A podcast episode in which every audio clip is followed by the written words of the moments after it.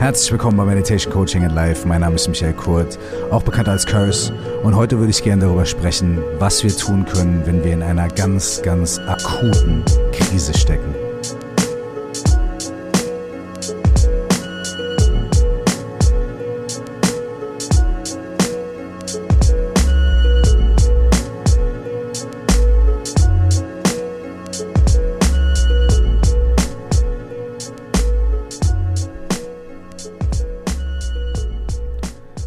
Ganz herzliches Willkommen euch allen nochmal hier bei Meditation Coaching and Life. In dieser Folge geht es darum, was tun, wenn es brennt, um akute Krisen. Zuallererst muss man mal Folgendes sagen. Ja? Nur weil irgendeiner von uns, inklusive 150 Prozent mir, meditiert oder sich mit Coaching beschäftigt oder Buddhist ist oder in Anführungsstrichen spirituell ist oder sogar Psychologie studiert hat oder irgendwie was. Nur deswegen ist niemand von uns davor gefeit, in Krisen zu kommen. Niemand von uns ist davor gefeit, dass Dinge nicht funktionieren, dass wir traumatische Erlebnisse haben, dass wir uns selbst in Situationen manövrieren, die uns nicht gut tun, dass wir in Beziehungen sind, die ungesund sind, dass wir in nicht nur in Liebesbeziehungen, sondern auch in familiären oder freundschaftlichen Beziehungen sind, die irgendwie nicht gut sind, die uns nicht gut tun und die auch den anderen Menschen nicht gut tun. Niemand, egal wie viel er praktiziert, ist davor gefeit, sich einsam zu fühlen oder davor krank zu werden. Niemand, niemand, niemand. Und da bin ich froh, dass ich Buddhist bin, weil Buddhismus sagt genau das Gleiche. Solange wir Menschen sind und solange wir hier in dieser Welt leben, sind wir auch Teil der Vorgänge in dieser Welt. Wir können uns durch Glaube oder Spiritualität oder Meditation oder irgendwelche guten Vorsätze oder Affirmationen nicht davon lösen, Teil dieser Welt zu sein. Und diese Welt ist so aufgebaut, dass wir mal gesund sind, mal krank sind, dass wir aus Versehen über die Straße gehen und irgendwas passiert oder dass, äh, dass wir auch selbst ähm, nicht immer alles im Griff haben. Ähm, wenn ihr schon länger diesen Podcast verfolgt, dann werdet ihr wahrscheinlich auch wissen und hoffentlich auch ähm, äh, deswegen ja auch noch da sein, ähm, dass ich hier in keinster Weise irgendwelche Heilsversprechen verbreite oder dass ich auch nicht sage, wenn du nur positiv genug denkst, dann wird alles in Ordnung sein. Oder wenn du nur diese eine spezielle Diät einhältst, dann wirst du nie wieder krank werden. Oder wenn du äh, immer nur positive Gedanken denkst, dann werden auch nur positive Dinge in deinem Leben passieren. Ich finde all solche Ansätze grundsätzlich äh, also ich sag mal so rum. Viele positive Gedanken zu haben, viele Dinge positiv zu sehen, ist wundervoll und kann Ressourcen wahnsinnig stärken und kann wirklich dazu führen, dass wir ein schöneres, erfüllteres Leben haben für uns und für andere Menschen. Denn wenn wir selbst glücklicher sind, können wir auch anderen Menschen positiver und freundlicher entgegentreten. Wenn uns selbst geholfen ist, können wir auch anderen helfen. Natürlich ist das gute Verhalten, die guten Gedanken, die gute Praxis unglaublich wichtig. Aber ist es ein Garant dafür, dass nichts Schlimmes passiert? No way. Auf gar keinen Fall. Ist es nicht. Und unsere Praxis bemisst sich auch in den Momenten, in denen was passiert, was unvorhergesehen ist, in denen was passiert, in denen wir in einer Krise sind. In dem Moment können wir feststellen, ob das, was wir da praktizieren oder glauben, ob das was hilft. Ja? Und das bedeutet nicht, dass diese Praxis fehlgeschlagen ähm, ist, sagt man, ne? Hat, ist, dass die Praxis ähm, nicht funktioniert, sondern es bedeutet, dass das Leben einfach passiert. So, das ist der erste Punkt. Der erste Punkt ist der, uns allen kann es passieren, jedem von uns, jeder von uns. Wir können in Situationen geraten, die nicht gut sind, die nicht positiv sind, die nicht schön sind. Die Frage ist gar nicht so sehr, warum sind wir da reingeraten oder vielleicht auch natürlich ein kleines bisschen, aber oh Gott, und hat das nicht funktioniert, sondern die Frage ist, okay, wie gehe ich mit der Situation um? So, das ist erstmal Punkt eins. Die zweite Sache ist die, niemand von uns ist schwach oder schwächer als die anderen oder nicht genug, weil er oder sie in solche Situationen gerät. Das ist auch nicht so also bei mir ist es auch so. Ich denke mir natürlich auch, ja, aber ich meditiere und ich habe eine Coaching-Ausbildung gemacht und bla bla bla und eigentlich soll es mir doch gut gehen und warum funktioniert das nicht? Warum kann ich an dieser einen bestimmten Stelle in meinem Leben nicht geduldig sein? Warum kann ich nicht mit meiner Wut vernünftig umgehen? Warum kann ich nicht dem anderen Menschen gegenüber ähm, mich so verhalten, wie ich es eigentlich möchte, wie ich es mir eigentlich vorgestellt habe, wie ich es mir eigentlich wünsche und wie ich auch dafür arbeite seit Jahren? So, warum funktioniert es nicht? Und natürlich ist auch mein erster Impuls erstmal zu sagen so, hey, ich schaff's einfach nicht, ich, es geht einfach nicht und es funktioniert einfach nicht und ich kann nicht und so weiter. Aber zum Glück komme ich aus solchen Situationen immer auch wieder raus und zum Glück komme ich auch immer wieder auf die andere Seite. Zum Glück finde ich immer wieder einen Weg und auch immer wieder ein bisschen Vertrauen in, in mich und in meine Welt um mich herum und die anderen Menschen so. Und ein paar von diesen Arten, wie ich gelernt habe, dieses Vertrauen wieder zu finden und auch in so einer Krisensituation ähm, irgendwie mich zu verhalten, ähm, würde ich gerne mit euch teilen. Und auch das sind keine äh, absoluten Heilslösungen. So pass auf, hier sind deine drei Schritte, äh, mit denen du jede Krise bewältigst. Ganz ehrlich, Bullshit. Bullshit. So funktioniert es nicht. Und es ist auch gut, dass es nicht so funktioniert, denn wir leben in einer gemeinsamen Realität. Ich habe das auch in den letzten Folgen immer wieder gesagt. Es ist mir wahnsinnig wichtig, aber trotzdem. Wir leben in einer gemeinsamen Realität. Und immer wieder mein Bild von den Ampeln. Bei einer roten Ampel wissen wir alle ungefähr, was Sache ist. Man geht jetzt nicht drüber oder da kommen Autos und so weiter. Ja, ungefähr. Ja, manche machen es dann trotzdem und so weiter. Aber es gibt bestimmte geteilte Dinge in unserer Realität, die uns allen gemein sind. So, wenn der Fuß gebrochen ist, ist es eine ganz gute Idee, einen Gips drum zu machen, zum Beispiel. Oder ein Tape. Oder nicht so viel rumzulaufen. Oder keinen Marathon zu machen. Allgemein gesehen, natürlich gibt es Leute, die mit gebrochenen Fuß einen Marathon laufen, aber trotzdem allgemein gesehen, es gibt bestimmte Dinge, auf die wir uns einigen können. Ungefähr, ja. Dazu gibt es aber, was fast noch viel intensiver ist, vor allem für unser persönliches Erleben gibt es für jeden Menschen von uns eine ganz eigene persönliche Realität, in der wir uns befinden und mit der wir jeden Tag arbeiten. Und diese ganz persönliche Realität ist unser Geist, unsere Gedanken, unsere Prägungen, unsere Emotionen, unsere Verknüpfungen, unsere Ängste, unsere Freude. Diese Dinge bestimmen unser normales Leben, wenn wir einfach so durch die Gegend laufen, unser normales Empfinden der Umwelt viel, viel, viel stärker. Denn diese Dinge bestimmen, wie wir mit Situationen umgehen. So, um also zu sagen, pass mal auf, hier sind die drei Schritte, mit denen du jede Krise bewältigst, ist insofern Bullshit, als dass ein Großteil unserer Krisen, ein Großteil unserer Probleme in dieser ganz subjektiven Realität stattfinden. Es finden natürlich wenn es kein sauberes Trinkwasser gibt. Klar ist das keine subjektive Realität in unserem Kopf. Das ist ja logisch, davon sprechen wir auch gerade nicht. Oder wenn vor der Tür Krieg ausbricht, dann ist das auch kein subjektives Empfinden in unserem Kopf. Ja? Dennoch kommt dann trotzdem die zweite Ebene, die subjektive Empfindung unserer eigenen Realität, die bestimmt, wie wir mit diesen äußeren Situationen umgehen. Ja?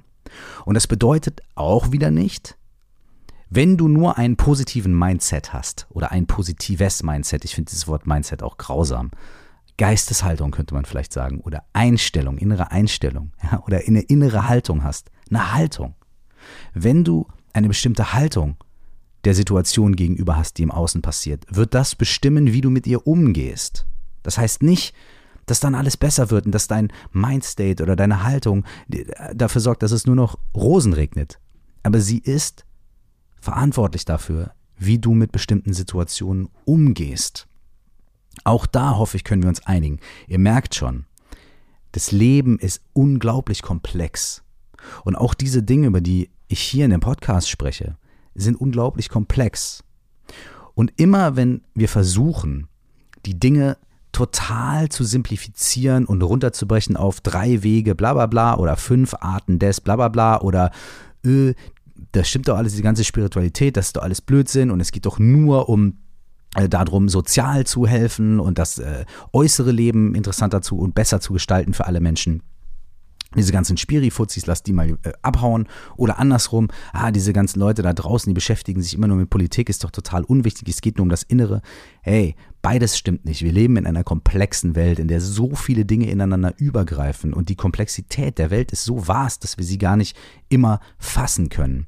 Trotzdem lohnt es sich, mit einem offenen Auge, einem offenen Verstand, äh, einem offenen Intellekt, aber auch einem offenen Herz auf diese Komplexitäten zu gucken und sie anzunehmen und sie zu akzeptieren und nicht irgendwie das eine auszuschließen oder das andere auszuschließen, sondern zu akzeptieren, dass das Leben komplex ist, dass es besondere Dinge gibt, auf die wir uns alle gemeinsam einigen können, mit denen können wir arbeiten, dass es aber auch ganz viel gibt, was ganz persönlich ist und damit müssen wir für uns selbst, mit uns selbst und unserem eigenen Geist und unserer eigenen Angst, wir selber arbeiten. Wir müssen diese Arbeit selber machen mit uns selbst.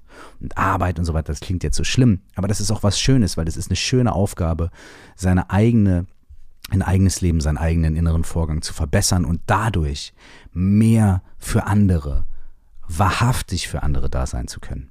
So, mein kleiner Intro-Monolog. Ich hoffe, ihr habt ihn überlebt. Wer jetzt noch nicht ausgeschaltet hat, sehr schön. Seid mir herzlich willkommen. Es gibt heutzutage so viele Begriffe. Self-Care, Spiritualität, Higher Self, Meditation, Coaching, bla bla bla bla bla bla bla bla. Ja? All diese Dinge werden irgendwie in einen Topf geworfen. Da kommt dann irgendwie äh, ein Label drauf. Eine Zeit lang ist es dann Spiritualität, irgendwann ist es dann Self-Help, irgendwann ist es dann irgendwas anderes. Und da sind ganz viele verschiedene Dinge drin. Ja? Da sind nämlich von äh, drei Wege, wie du jede Krise überstehst, Möp, bis zu irgendwie, hey, pass auf dich gut auf und, und, und, und creme dich jeden Morgen irgendwie einfach mal 30 Sekunden irgendwie an deinem ganzen Körper ein, um in Verbindung mit deinem Körper zu treten. Das klingt jetzt total komisch, aber Self-Care, ja. Was ist Self-Care für euch? Mal ein heißes Bad nehmen oder eine heiße Tasse äh, Schokolade trinken oder so in der Richtung. Das wird dann damit zusammengeworfen. Dann kommt da noch irgendwie Coaching mit rein, dann wird da noch mit reingeworfen Affirmationen vom Spiegel, dann wird noch irgendeine Art von Glaube mit reingeworfen und dann vielleicht auch noch irgendwie moderne äh, Hexerei oder Wicca oder, äh, oder spirituelle, äh, weiß ich nicht, ja, Kristalle und Mantras und bla. Und das kommt dann alles in einen Topf. So. Und dann stehen wir dann da und dann gibt es an all diese Dinge äh, so große Hoffnung, ja, wenn ich das mache, dann geht es mir gut. Und dann, wenn ich, wenn ich die Astrologie und die Sterne befolge, dann ist mein Leben besser. Und wenn ich irgendwie jeden Tag meditiere, dann bin ich immer ganz ruhig und so weiter und so fort. Also ganz viele Hoffnungen werden daran geknüpft, an dieses riesige Ding von lauter verschiedenen Zutaten, über die wir da sprechen. Auf der anderen Seite gibt es aber auch ganz viele Ressentiments. Und sowohl, also Ressentiments im Sinne von, das ist alles Bullshit. Das funktioniert sowieso nicht. Das ist ein Luxusproblem. Das können nur Leute machen, die zu viel Zeit haben. Und so weiter und so fort und so weiter und so fort. Und beide Seiten, beide Seiten sind irgendwie pauschalisieren Sachen und beide Sachen werfen ganz viele Dinge zusammen in einen Topf und wir können mal damit anfangen, das ein kleines bisschen differenzierter zu sehen, nicht so viel schwarz-weiß, nicht so viele Mauern aufzubauen, sondern mal so ein bisschen zu gucken, was ist denn hier eigentlich los? Ja? So, wir kommen nochmal zurück dazu, was passiert in der Krise.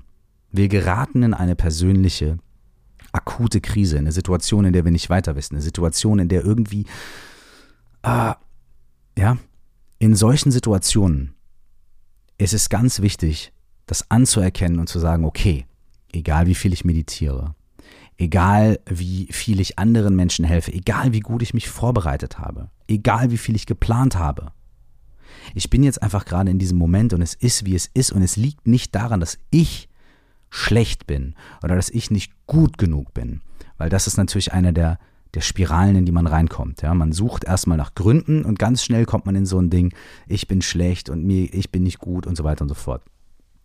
Okay, vielleicht gehen wir noch einen Schritt zurück und sagen, das erste ist das anzuerkennen. Das erste ist zu sagen, okay, ich befinde mich hier gerade in einer akuten Situation, in einer Krisensituation. Und selbst wenn diese ganzen Sachen in den Kopf kommen, das ist meine Schuld und ich war, hab versagt und, und so weiter und so fort. Selbst das ist am Anfang erstmal in Ordnung.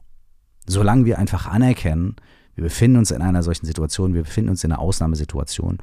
Und vielleicht können wir dadurch auch so ein ganz kleines bisschen ein Gefühl dafür entwickeln, dass vielleicht nicht alles, was wir gerade denken, wirklich absolut wahr ist und absolut stimmt. Für sowas kann natürlich Meditation helfen und wir werden hier am Ende des Podcasts auch noch eine gemeinsame Meditation machen. Aber natürlich ist Meditation nicht die absolute letzte Lösung und ah, da muss man sich einfach nur hinsetzen und meditieren, dann geht es einem wieder gut. Auch das Bullshit. Don't believe it. Es ist eine Komponente und es ist ein Aspekt.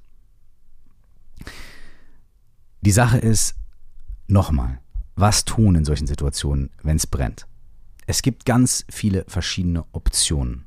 Wenn wir anerkannt haben, wenn wir erkannt haben, da ist was, ja, und wir es dann schaffen, uns nicht irgendwie in eine Ecke zu verkriechen und nicht irgendwie zu sagen, ah, das ist alles meine Schuld und es wird nie wieder besser oder ich muss mich jetzt selbst dafür geißeln und so weiter. Das ist der erste Punkt, denn dann können wir in irgendeine Form von Handlung gehen. Ja? Und da ist es so, habt den Mut dazu, auch was Radikales zu tun, wie was ganz, ganz Radikales, euch Hilfe zu suchen. Wenn ihr die Möglichkeit dazu habt und die Möglichkeit steht zum Glück in, in, in, unseren Gefilden den aller, aller, allermeisten Menschen zur Verfügung. Für manche ist es schwerer, aber für die allermeisten Menschen ist es möglich, zum Beispiel eine Therapie ähm, insofern anzudenken, als dass man sagt, okay, ich befinde mich hier gerade in einer Situation, wo ich keine Lösung weiß.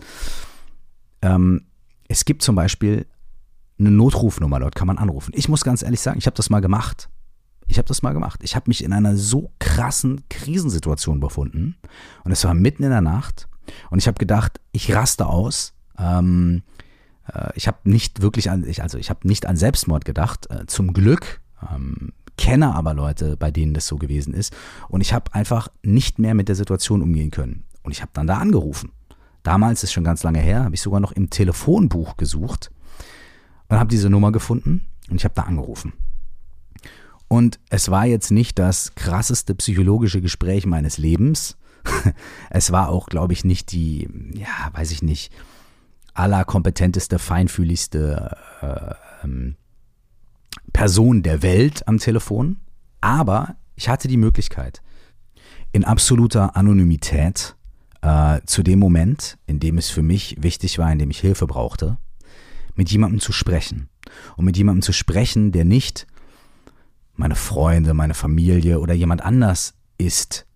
Also keine Person, die schon irgendein Bild von mir hat, sondern eine Person, die einfach nur auf die jetzige Situation reagiert und mit der jetzigen Situation umgeht, überhaupt nichts von mir weiß. Und obwohl das, wie gesagt, nicht das Allerbeste war, was ich jemals in meinem Leben erlebt habe, war das für den Moment eine Erleichterung und vor allem hat es mir geholfen, mich zu stabilisieren. Es hat mir geholfen, in dem Moment nicht irgendeinen Blödsinn zu machen, sondern in dem Moment etwas stabiler zu sein. Ja? Und diese Möglichkeit gibt es tatsächlich für jede Person, die ein Telefon hat und ähm, die äh, relativ gut Deutsch spricht. Und es gibt diese Notruf-Hotlines Wahrscheinlich auch in anderen Sprachen. Ich muss das mal rausfinden, jetzt wo ich gerade drüber nachdenke. Ähm, aber auch das ist wahrscheinlich möglich. So. Die zweite Sache ist die. Ähm, was ich auch mal gemacht habe, ist einfach eine psychologische Therapie zu beginnen. Ja? Auch da kommen natürlich solche Faktoren wie, man muss dafür Zeit haben, Klar, aber Zeit haben muss man auch fürs Sport machen. Und Zeit haben muss man auch fürs Serien gucken. Und Zeit haben muss man auch für andere Dinge. Ja? Das Argument der Zeit ist natürlich richtig. Wenn man eine alleinerziehende Mutter oder ein alleinerziehender Vater von fünf Kindern mit zwei Jobs ist, dann ist die Zeit für eine Psychotherapie oder für eine psychologische Therapie wahrscheinlich begrenzter. Aber auf der anderen Seite muss man auch da in solchen Extremfällen Folgendes sagen. Wenn man in einer Krisensituation ist oder wenn man wirklich an etwas leidet, wie lange wird es gut gehen, ein alleinerziehender Vater, eine alleinerziehende Mutter von fünf Kindern mit zwei Jobs zu sein, während man diese geistigen oder diese seelischen oder psychischen Leiden hat. Ja? Das heißt, wenn man sich diese Zeit irgendwie freischaufelt, irgendwie nimmt, sich irgendwo Hilfe sucht und sich um sich selbst ein wenig kümmert, dann ist es kein Egoismus, sondern es ist tatsächlich das Beste, was man für die Familie tun kann, das Beste, was man für sein Umfeld tun kann, das ist auch eine Sache, die ich immer wieder betonen möchte, sich selbst Hilfe zu holen, ist kein Egoismus, vor allem wenn man Verantwortung für andere Menschen trägt. Dann ist sich selbst Hilfe zu holen und sich selbst zur, zur Heilung zu helfen. Die verantwortungsvollste Sache, die man tun kann. Wenn man derjenige ist, der irgendwo, ähm, wo es kein vernünftiges Wasser gibt, äh, immer Wasser holt, für seine Familie und auf einmal hat man zwei gebrochene Beine, ja, dann kann man sich natürlich irgendwie quälen und das Wasser holen. Aber das geht ja nicht auf immer gut, sondern irgendwie muss man eine Möglichkeit finden, dass man irgendwie Wasser bekommt und trotzdem irgendwie auch heilen kann. Das heißt, Heilung, Heilung muss immer Teil der Gleichung sein. Ja? Seine eigene Heilung seine eigene Hilfe, seine eigene Stabilität immer außen vor zu lassen, geht nur bis zu einem bestimmten Punkt gut. Es ist eine Illusion zu glauben, wenn man sich selbst komplett über Bord wirft, dass es dann allen anderen besser geht und dass man dann seine Verantwortung übernimmt. Verantwortung heißt immer auch Verantwortung für einen selbst, für sich selbst zu übernehmen und in dieser Verantwortung zu heilen, zu wachsen, zu reifen und dadurch auch mehr Verantwortung und ehrlichere, wahrhaftigere Verantwortung für andere Menschen übernehmen zu können. Als ich angefangen habe, mich selbst persönlich nach so Therapien umzuschauen, war es für mich insofern schwierig, weil ich gemerkt habe, da gibt es dann viele verschiedene Leute, die das anbieten. Viele Leute haben gar nichts mehr frei, da kommt man gar nicht rein. Und dann findet man halt irgendjemanden, der zurzeit gerade mal irgendwie Zeit hat. Und dann lässt man sich darauf ein und irgendwie merkt man, oh, das bringt mir gar nichts. Ja, das ist irgendwie total falsch. Hier kommt die zweite Sache. In einer absolut akuten Krise ist irgendeine Form von Hilfe erstmal besser als keine. Ja, wie die Notrufnummer oder wie eine äh, Psychologin oder Psychologe, der einem gegenüber sitzt. Und äh, jetzt, man hat nicht so einen richtigen Vibe, man connectet nicht so richtig. Aber erste Hilfe ist besser als keine Hilfe. So. Die zweite Sache ist aber die, nicht jede Konstellation ist richtig, nicht jede Konstellation passt. Also habt auch den Mut dazu, zu eurem eigenen Gefühl dann zu stehen und zu sagen, ey, ich gehe hier raus nach der Session und es hat mir irgendwie was geholfen und es hat mir was gebracht. Habt aber auch Mut dazu, aus so einer Session rauszugehen und zu sagen, hm, ich weiß nicht. Ja, ich probiere nochmal was anderes. Das kann natürlich auch wieder zwei Gründe haben. Der eine Grund ist, ihr habt wirklich gemerkt, das passt nicht so wirklich. Der andere Grund ist, ihr habt irgendwas angestoßen, wo ihr denkt, oh oh, das ist jetzt aber unangenehm und so weiter. Und euer Ego oder eure Gedanken oder eure Muster sagen euch dann schnell weg aus der Situation. Das sind so wie vielleicht Leute, die aus jeder Beziehung, wo es gerade anfängt, irgendwie ein bisschen persönlich und privat zu werden, sofort wieder abhauen. Ah, nee, ist doch nichts für mich. Ich bin, ah, ah, ah. Eigentlich ist es auch nur ein Weglaufen. Das kann natürlich in so einer Beziehung mit Therapeuten auch passieren. Deswegen ich weiß nicht, ob das der Weisheitsletzter Schluss ist, aber was ich gemacht habe, ist, ich bin immer mindestens zweimal hingegangen. Ich bin immer mindestens zweimal hingegangen und habe mir gedacht, okay, ähm, so, bis auf ein einziges Mal, da bin ich nur einmal gegangen, denn bei der Person war es so, die Art, wie diese Person mit mir als Hilfesuchendem, Hilfsbedürftigen umgegangen ist, war, ja, wie nennt man das, ähm, übergriffig. Das war also, das war eklig. Das war eine Person, die mir so gegenübergetreten ist, die mir suggeriert hat, alles, was du mir sagst, ist eigentlich scheißegal ich will jetzt nur schnell eine Diagnose stellen, damit du das bei der Krankenkasse einreichst. Und wenn du mir von der Krankenkasse sagst, die bezahlen das und so weiter, ja gut, dann können wir mal gucken und dann kannst du mal erzählen. Aber bis dahin erzähl mir mal nur so viel, dass ich mal hier auf dem Zettel, also das ist jetzt mal im Groben weitergegeben, ähm, das war übergriffig und es war scheiße und ich habe mich nicht wohlgefühlt und dann bin ich kein zweites Mal hingegangen. Sowas ist auch in Ordnung. Hier muss man auch Folgendes sagen. Es ist auch wieder hier ganz wichtig. Man ist nicht schwach, wenn man sich Hilfe sucht. Man ist nicht schwach, wenn man eine psychologische Therapie macht, eine Psychotherapie macht oder eine psychiatrische Behandlung anstrebt. Man ist nicht schwach, man ist kein Loser, man hat nicht versagt und es ist auch nicht, dass man irgendwie sein Leben irgendwie äh, total am Arsch ist und man ist ein Schlaffi oder sonst irgendwas. Es ist nicht so. Es ist nicht so. Denn es gibt zwei Arten von Stigmatisierung. Einmal kann man von außen stigmatisiert werden, dass Leute von außen einem sagen, was, der geht zum Psychiater, was ist ein, der ist dann ein Psycho. Ja? Aber es gibt auch die zweite Form von Stigmatisierung und das ist die innere Stigmatisierung. Das ist, wenn wir uns selber sagen, oh, wenn ich jetzt zum Psychiater oder zum Psychologen gehe, dann bin ich ein Psycho oder ein Loser oder sonst irgendwie was. Und auf die äußere haben wir keinen Einfluss. Wenn die Leute uns von außen stigmatisieren, na gut, dann können wir halt einfach mit irgendwelchen Idioten nicht drüber reden. Das ist eine ganz gute Möglichkeit. Die zweite Sache ist, uns irgendwie vielleicht ein dickes Fell anzuschaffen und so weiter. Aber alles sind auch schon wieder alles Sachen, die wir in uns drin machen müssen. Okay. Aber die zweite Form von Stigmatisierung, unsere eigenen Gedanken, unsere eigenen Vorurteile über Menschen, die sowas machen, mit denen müssen wir natürlich auch irgendwie arbeiten und die können wir entspannen. Und da kann ich euch jetzt auch keine drei Schritte zur Entspannung eurer Vorurteile geben, aber ich kann euch das einfach sagen. Es ist Bullshit zu denken, dass jemand, der Hilfe sucht, schwach ist. Wir würden ja auch nicht so über jemanden urteilen vielleicht, der zu uns kommt und sagt, hey, Entschuldigung, ich brauche mal deine Hilfe. In 99% der Fällen sind wir total offen und sehen die Person überhaupt nicht als schwach oder als Loser, sondern als jemand, der Hilfe braucht. Und helfen wir gern. Und wir haben Mitgefühl. Und wir sind offenherzig anderen Menschen gegenüber. Warum nicht uns selbst?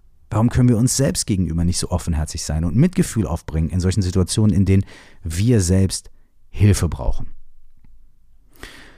Also das Erste ist, festzustellen, dass wir uns in so einer Situation befinden, in der wir gerade in einer Krise sind. Nicht einfach mitgerissen zu werden, sondern irgendwie nur für einen kurzen Moment eine Aufmerksamkeit dazu, da, dafür entwickeln. Hier stimmt gerade was nicht. Das ist nicht normal. Es ist gerade eine Situation, in der ich mich befinde. Vielleicht hat die sich auch schon seit Wochen, Monaten zugespitzt, aber jetzt gerade merke ich, ich bin an einem Punkt, es muss was passieren. Als zweiter Schritt, sich erstmal nicht selbst zu stigmatisieren. Nicht zu sagen, ich habe versagt, meine spirituelle Praxis ist nicht gut genug oder hätte ich mal bloß eine oder dann irgendwie zu sagen, ähm, das funktioniert alles nicht oder was auch immer sofort in irgendwelche Stories zu gehen, sondern zu sagen, hey, das ist jetzt gerade so, wie es ist und ich arbeite jetzt mit der Situation, in der ich mich gerade befunden habe.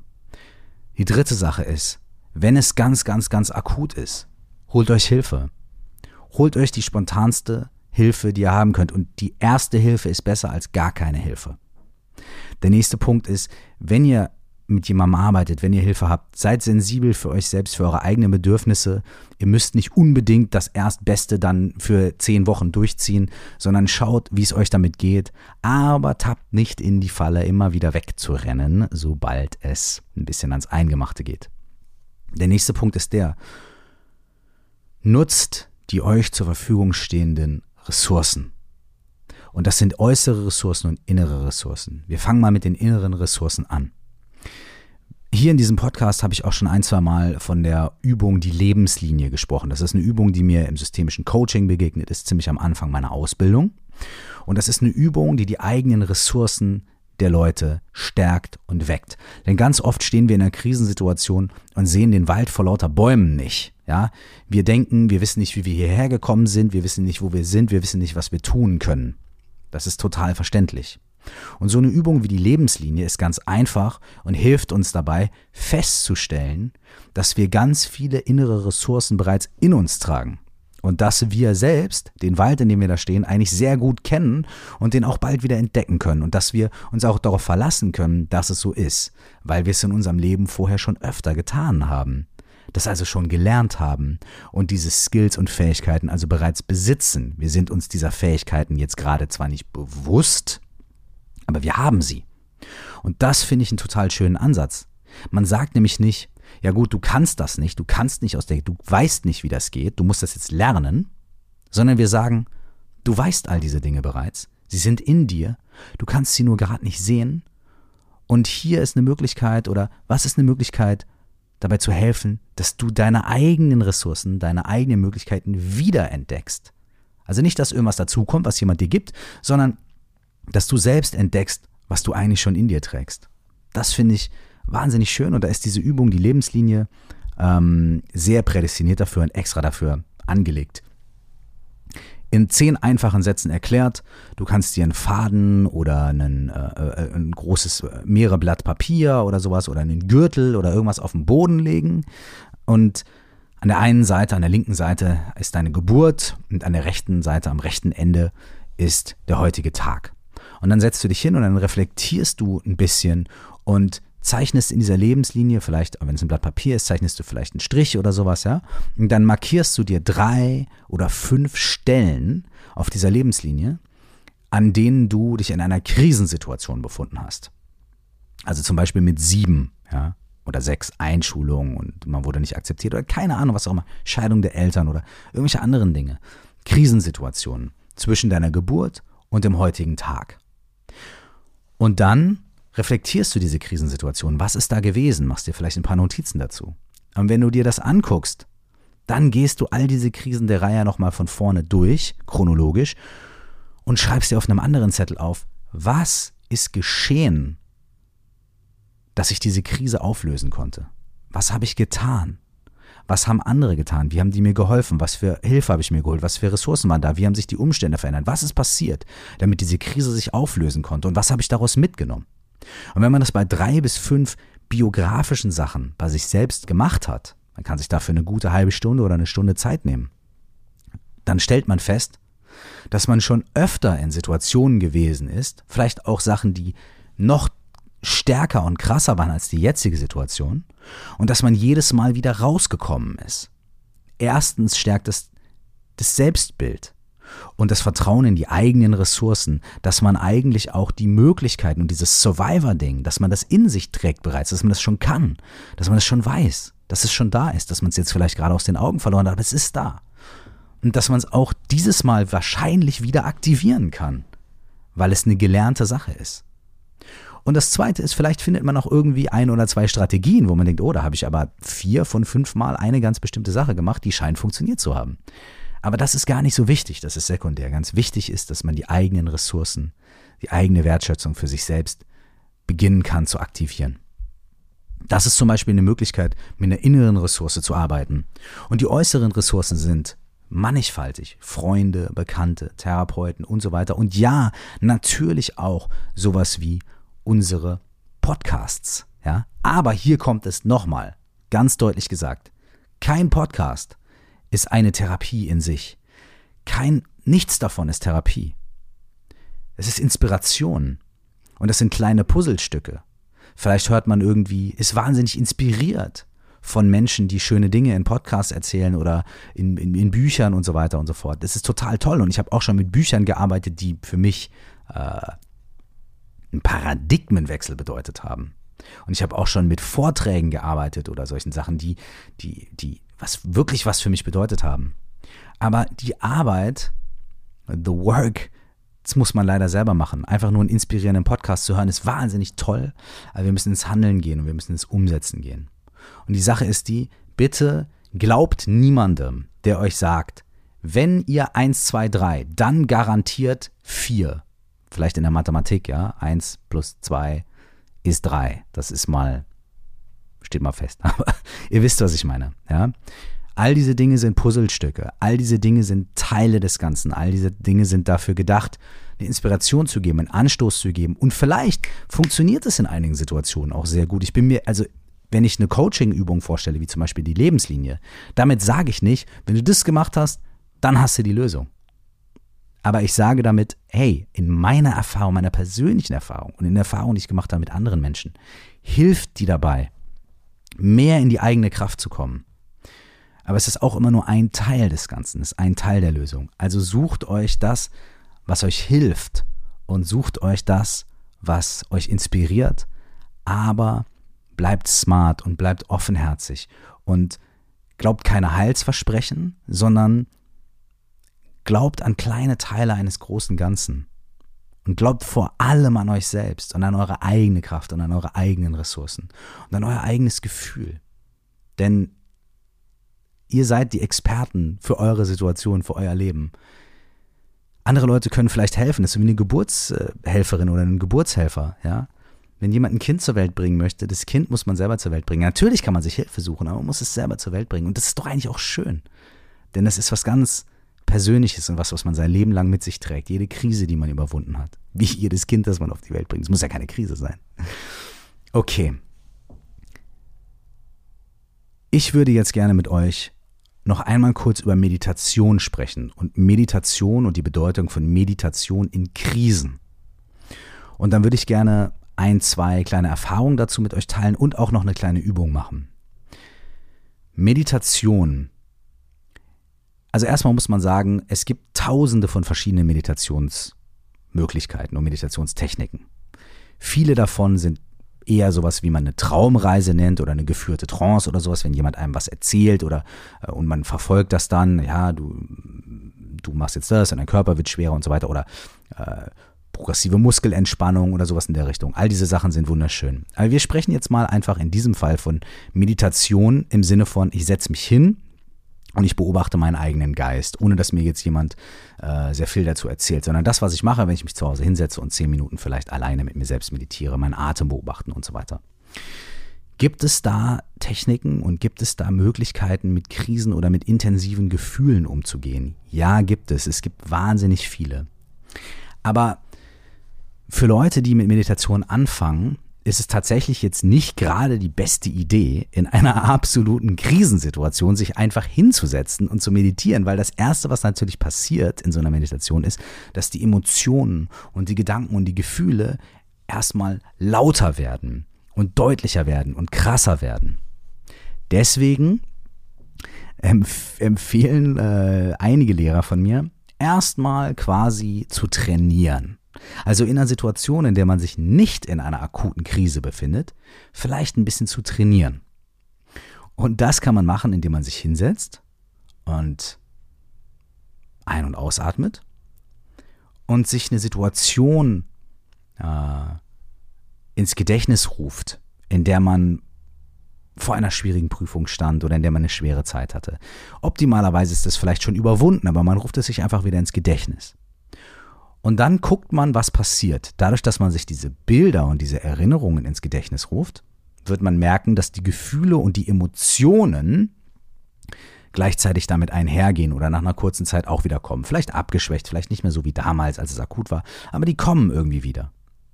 Das ist schon mal das erste Interessante. Wenn die Bilder da sind, dann kommen auch die Gefühle und die Emotionen hinterher. Hm. Das zweite ist dann, dann lassen wir die Bilder los. Und die Gedanken, so gut wie es geht, die Story, ja. Wir lassen die Story los und versuchen uns auf die Gefühle und die Empfindungen zu konzentrieren, die in unserem Körper irgendwo vielleicht stattfinden. Vielleicht spüren wir das besonders doll in unserem Bauch oder in unserem Herz oder wir beginnen zu zittern oder wir fühlen uns wie in Watte eingehüllt. Wir stellen fest, was in unserem Körper passiert und wir bleiben dabei. Wir bleiben beim Gefühl. Wir bleiben beim Gefühl. Und dann gucken wir, was passiert. Dann werden wir vielleicht feststellen, dass es gar nicht so einfach ist. Das Gefühl löst sich auf, das Gefühl verändert sich. Ähm, die Gedanken kommen vielleicht zurück, die Story kommt wieder zurück und dann können wir die Story wieder entspannen und wir kommen wieder zurück ins Gefühl. Und dann irgendwann nach 10 Minuten oder 15 Minuten geht der Gong und wir denken uns, oder der, unser Handytimer, und wir denken uns, boah, mein Gott, ey, ein Glück. Froh, dass ich aus der Nummer raus bin.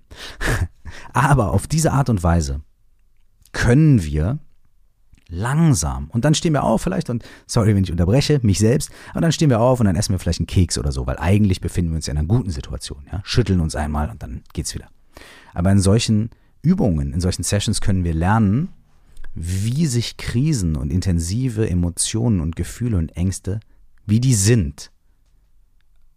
Die sind uns dann nicht mehr irgendwie fremd, oh mein Gott, da übermannt mich was, sondern da kommt dann irgendwann in einer akuten Krisensituation etwas, was wir schon so ein bisschen kennen. Wir, wir kennen das Gefühl davon, wenn es kommt. Wir kennen das Gefühl davon, wie sich's anfühlt. Wir kennen die Bilder in unserem Kopf. Wir kennen vielleicht auch die Endlosschleifen von Worten, die wir uns da immer wieder sagen. Hilft das immer in einer akuten Krisensituation? Kann, wenn wir nur genug meditieren, jede akute Krise sofort überwunden werden? Nein. Nein. Aber wir bekommen Tools und wir bekommen eine gewisse Gewohnheit, wir bekommen eine gewisse Praxis, die uns unterstützen kann, die uns als erste Hilfe dienen kann, die uns dabei unterstützen kann, nicht sofort auf die Stories einzusteigen und uns mehr Handlungsspielraum für diesen Moment geben kann. Lasst uns das, wenn ihr möchtet, einmal gemeinsam für ein paar Minuten zusammen machen. Wir haben das auch schon mal in der Wut-Folge hier äh, dieser äh, dieses Podcasts gemacht. Wenn ihr also speziell zu dem Thema Wut und, und, und äh, Aggression nochmal da ein bisschen reinschauen wollt oder reinhorchen wollt, dann könnt ihr euch die Wutfolge nochmal einverleiben. okay, na gut. Also, für einen kurzen Moment, wenn ihr mitmachen wollt, dann setzt euch bequem hin, Rücken gerade, ohne angespannt zu sein, Bauch entspannt, Hände liegen ganz entspannt, entweder im Schoß oder auf den Beinen und wenn ihr nicht mitmachen wollt, dann hört einfach fünf Minuten zu. Und dann sind wir wieder dabei. Also, lass uns zusammen erstmal drei tiefe Atemzüge nehmen. Das entspannt den Körper und es entspannt die Gedanken. Beim ersten tiefen Atemzug entspannst du die Schultern und lässt sie fallen.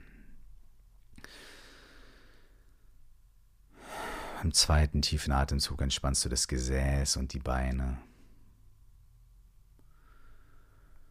Und beim dritten tiefen Ausatmen entspannst du dein Gesicht, deine Kiefer und deinen Rücken. Sitz jetzt noch für ein paar Momente Atme ganz normal weiter und entspann mit jedem Ausatmen deine Schultern noch ein bisschen mehr. Dein Gesicht, deine Kiefer und deinen Rücken noch ein bisschen mehr. Deine Beine und dein Gesäß noch ein bisschen mehr. Und noch ein bisschen mehr. Und noch ein kleines bisschen mehr. Spür die Verbindung zum Boden, deine Beine, dein Oberkörper entspannt, dein Gesicht entspannt, deine Beine und dein Gesäß, deine Füße spüren die Verbindung zum Fußboden. Und dein Kopf, dein Oberkörper spürt die Verbindung zum Raum, zum Himmel, zu dem, was über der Zimmerdecke hinaus ist, der freie Raum, die Weite.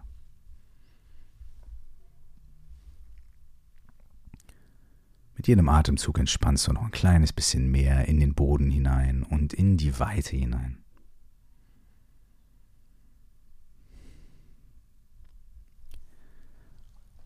Und aus dieser Entspannung und trotzdem Aufmerksamkeit rufst du dir eine Erinnerung ins Gedächtnis an einen Moment, an eine Situation, in der du dich vor einer großen Herausforderung gefunden hast oder in einer Krise warst.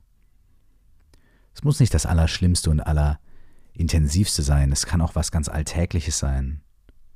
Wie erkläre ich jemandem, dass ich die Arbeit nicht rechtzeitig fertig geschrieben habe? Wie erkläre ich vielleicht meinem Partner eine gewisse Sache oder irgendwie sowas in der Richtung. Es kann aber auch was Größeres sein, das, was dir in den Sinn kommt.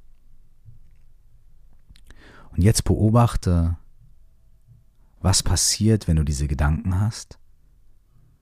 Kommen da als erstes Bilder, Kommen da vielleicht irgendwelche Sätze?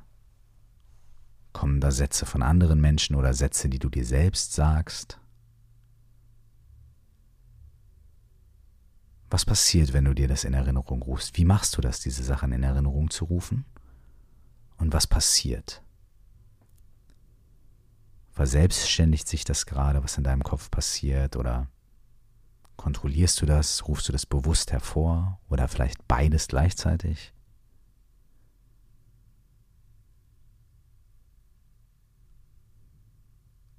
Untersuch das für ein paar Momente.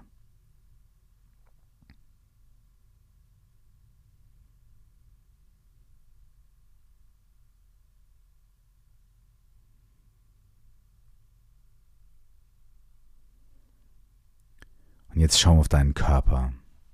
Wo in deinem Körper kannst du diese Erinnerung spüren oder wo kannst du diese Anspannung oder diese Krise, gibt es da Orte in deinem Körper, in denen sich das manifestiert und zeigt.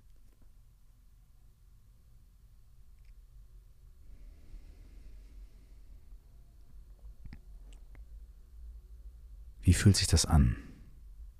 Ist da vielleicht eine Wärme oder eine Kälte, eine Enge oder eine Weite?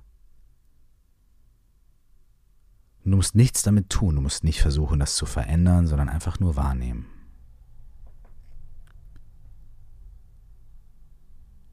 Und vielleicht verändert sich das auch, vielleicht wandert das von einer Stelle zur nächsten.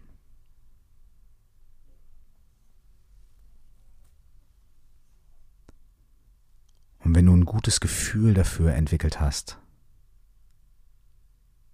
was dort in deinem Körper passiert, dann versuch die Gedanken loszulassen, die Bilder und Gedanken und bleib nur mit deiner Aufmerksamkeit bei deinem Körper.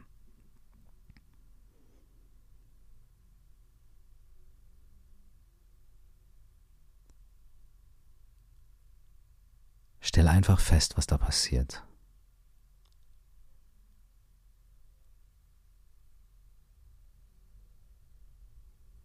Und du atmest ein und aus. Und wenn du möchtest, kannst du deinen Atem an diese Stellen in deinem Körper führen. Und durch deinen Atem wie eine sanfte Massage und mehr Raum und mehr Weite in diese Stellen bringen. Ohne zu manipulieren, ohne irgendwas heilen oder verbessern zu wollen. Du bringst einfach nur mehr Raum und ein bisschen mehr Wohlwollen durch deinen Atem an diese Stellen in deinem Körper.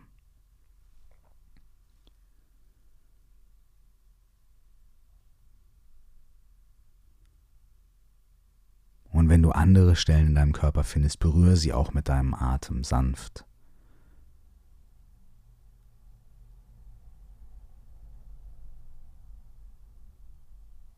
Und wenn die Gedanken wiederkommen, dann lass sie einfach entstehen und wieder ziehen.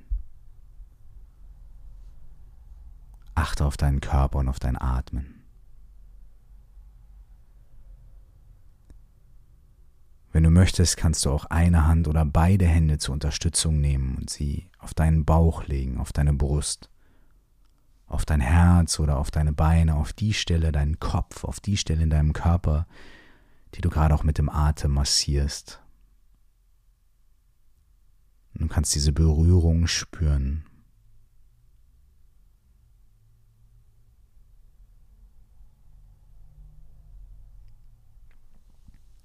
Und wenn du merkst, dass du intensive Gefühle hast, dann ist das für diesen Moment in Ordnung.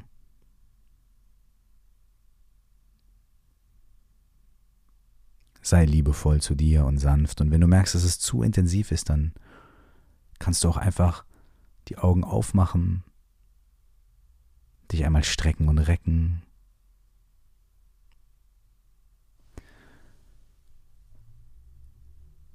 Und du kannst schauen, ob es eine Stelle in deinem Körper gibt, die in Ordnung ist, die sich gut anfühlt. Vielleicht ist es dein Rücken, vielleicht sind es deine Fußsohlen, vielleicht ist es auch nur der kleine linke Finger.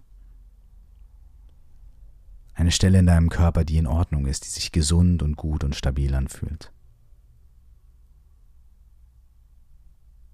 Finde diese Stelle und bleib mit deiner Aufmerksamkeit an dieser Stelle in deinem Körper.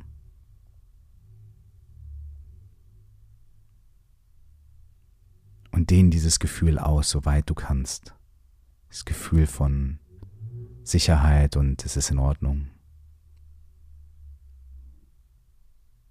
Und atme dieses Gefühl in deinen ganzen Körper.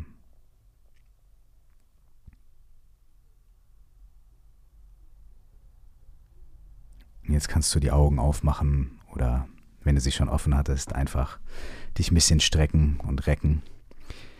Was wir hier gemacht haben, sind eigentlich drei verschiedene Vorgänge, die man sowohl zusammen als auch getrennt machen kann. Ich wollte sie einfach in einer Meditation machen, ohne dreimal wieder neu ansetzen zu müssen. Ich hoffe, ihr verzeiht mir das. Das erste ist das Gefühl gegenwärtig machen und dann aus der Story aussteigen und nur auf die körperlichen Empfindungen, auf das Gefühl hören und achten und schauen, ohne es zu verändern. Es ist schon ein bisschen advanced teilweise, aber trotzdem ist es was, womit wir anfangen können, aus unseren Stories und aus den Geschichten auszusteigen und ein bisschen zu gucken, wie fühlt sich das an, was passiert da eigentlich? Bleibt so ein Gefühl da? Verändert sich das? Wie verändert sich das? Ähm, ein bisschen zu connecten mit dem Körper. Was passiert in unserem Körper in solchen Situationen? Einfach ein bisschen mehr uns selbst kennenzulernen. Die zweite Übung ist die, dass man die Stellen, an denen man spürt, dass es äh, nicht, dass da irgendwas ist, dass die negativen Gefühle dort vielleicht irgendwie sich zeigen oder dass man diese Stellen bewusst liebevoll annimmt, indem man sie mit dem Atem massiert und vielleicht auch mit der Hand berührt. Und die dritte Möglichkeit ist äh, eine Möglichkeit, die auch in der Traumatherapie verwendet wird. Ähm, oftmals, wenn man in einer ganz schweren Krisensituation ist, dann fühlt sich der ganze Körper so an, als ob nichts mehr in Ordnung ist. Und das ist nicht nur ein mentales Empfinden, sondern auch ein körperliches. Und man kann dort sich recht gut für einen Moment erden und fangen. Äh, mir hat das in einer ganz, ganz intensiven, äh, traumatischen, äh, also ich habe eine ganz intensive Situation gehabt, in der ich ein Trauma äh, wieder durchlebt habe. Ähm, und die Therapeutin, die da zum Glück vor Ort war, die ähm, hat natürlich auch mit mir geredet, aber das ist eine Sache, die sie gemacht hat und die ist mir für immer in Erinnerung geblieben, dass sie zu mir gesagt hat, gibt es irgendeine Stelle in deinem Körper, die in Ordnung ist? Und ich so, hä, was? Und sie sagt, guck mal in deinen Körper. Ist da irgendwas, was okay ist? Und da musste ich erstmal gucken, weil ich war mittendrin, aber ich habe zum Beispiel gefunden, dass mein Rücken in Ordnung ist. Da hat sie gesagt, er ist doch super. Konzentriere dich auf deinen Rücken. Atme in deinen Rücken und versuch dieses sichere Gefühl deines Rückens auszudehnen und schick deine Aufmerksamkeit an deinen Rücken. Und allein dadurch ist meine Aufmerksamkeit von dem, was nicht in Ordnung ist, dahin gegangen, wo es in Ordnung ist. Und das auch nichts Esoterisches, sondern was ganz Physisches. Mein Rücken hat sich einfach kräftig angefühlt. Und dann hat sie gesagt, gut, jetzt lenk deine Aufmerksamkeit dahin, an einen Ort, der sich gut anfühlt und kräftig anfühlt. Und du musst nichts anderes machen, du musst das Problem nicht lösen. Aber lenk erstmal deine Aufmerksamkeit an diesen Punkt. Und ich fand das wunderschön. Und vielleicht ist es auch was, was äh, euch in so einer Situation als kleines Puzzlestück ein kleines bisschen weiterhelfen kann. Es gibt noch viele andere Sachen. Eine Sache, die ähm, ich, äh, für die ich mich sehr interessiere, über die ich aber nicht sehr viel weiß, ist etwas, das heißt EMDR, Eye Movement Desensitization and Reprocessing. Das hört sich super fancy an, aber es ist eine Möglichkeit in der Traumatherapie durch bestimmte Bewegungen der Augen ähm, neurologische Prozesse hervorzurufen, die dabei helfen, traumatische Erfahrungen anders zu verarbeiten und neu zu sortieren und die mit neuen ähm, Verknüpfungen im Gehirn zu versehen, sodass die Effekte dieses Traumas äh, wesentlich gelindert werden. Das ist keine Esoterik. Ich habe äh, gerade gestern nochmal dazu nachgeblättert und im Ärzteblatt, ja, was ja herzlich unesoterisch ist, im Ärzteblatt äh, mehrere Artikel dazu gefunden. Es gibt klinische Studien dazu und so weiter und so fort. Äh, das ist was, wofür ich mich sehr interessiere. Aber auch da ist es wieder so, ähm, ist ein Baustein. Und wenn es funktioniert, dann super. Und es scheint für sehr viele Menschen sehr gut zu funktionieren. Äh, wenn ihr euch dafür interessiert, googelt das doch einfach mal EMDR, Eye Movement Desensitization and Reprocessing.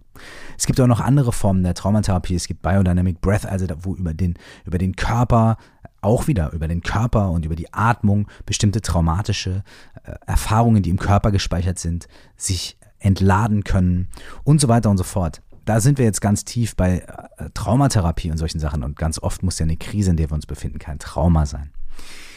So, ich glaube, das ist einer der längsten Podcasts, die es hier überhaupt gibt, aber das ist auch absolut in Ordnung. Wenn ihr jetzt noch nicht ausgestiegen seid, fantastisch. Zu allerletzt möchte ich nur noch sagen, was tun, wenn es brennt? Ja. Erkennt es an. Erkennt es an. Zweitens, wisst, dass ihr nicht versagt habt oder irgendwie sonst was, sondern dass das allen Menschen passiert, sogar erleuchteten Gurus. Wenn sie ehrlich sind, passiert das. Die sind auch traurig und so weiter und so fort. Ja? Und auch den besten Psychiatern und Psychologen und den besten Coaches und den erfolgreichsten Paartherapeuten, auch die haben mal Probleme in der Ehe. Ja? Believe me. Die dritte Sache ist, holt euch Hilfe.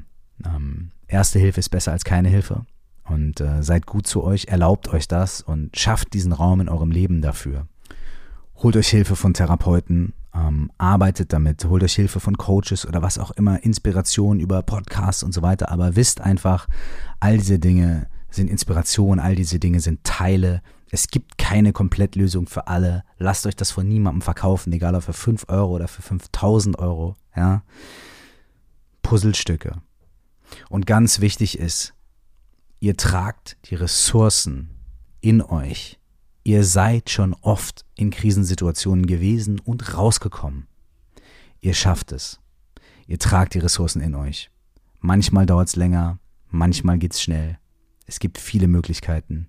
Lasst euch inspirieren, erkennt es an, seid lieb und gut zu euch selbst und ihr wisst, dass ihr die Ressourcen in euch habt.